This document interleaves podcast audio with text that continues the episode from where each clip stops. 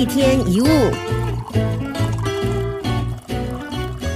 有两个人在吵架，有人就问他：“你们在吵什么？冲突怎么发生的？”A 就说了：“是他先开始的。”然后 B 也说了：“可是我会这样是因为他。”这种鸡生蛋，蛋生鸡的争论通常是没完没了的。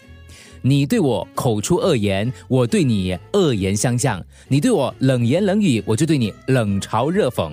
火势一旦蔓延开来，很难扑灭的。某个公司有一个好斗的女孩，很多同事在她主动发起攻击之后，不是辞职就是调走。有一天，这个好斗的女孩的矛头指向了一个平常只是默默工作、话不多的女孩。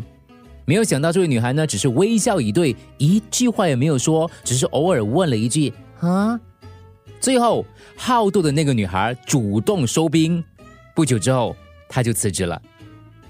吵这个字怎么写呢？一个口，一个少。口和少的合并，就是提醒我们大家少说一句。有一个辅导老师说过，以前有几个小六的同学突然吵起来了。他们原本已经做了好几年的好朋友，于是老师把这几个小学生叫来问话，他们也说不出所以然。所以这辅导老师最后就说了：“好了，你们为什么吵架呢？其实没有那么重要。不过现在你们有三个选择：一，继续吵；二，不要理对方；三，继续做好朋友。”这几个小朋友讨论了之后，他们选择二不理对方。他们很高兴可以不用再吵架了。到了快放假的时候，他们又决定重新做朋友。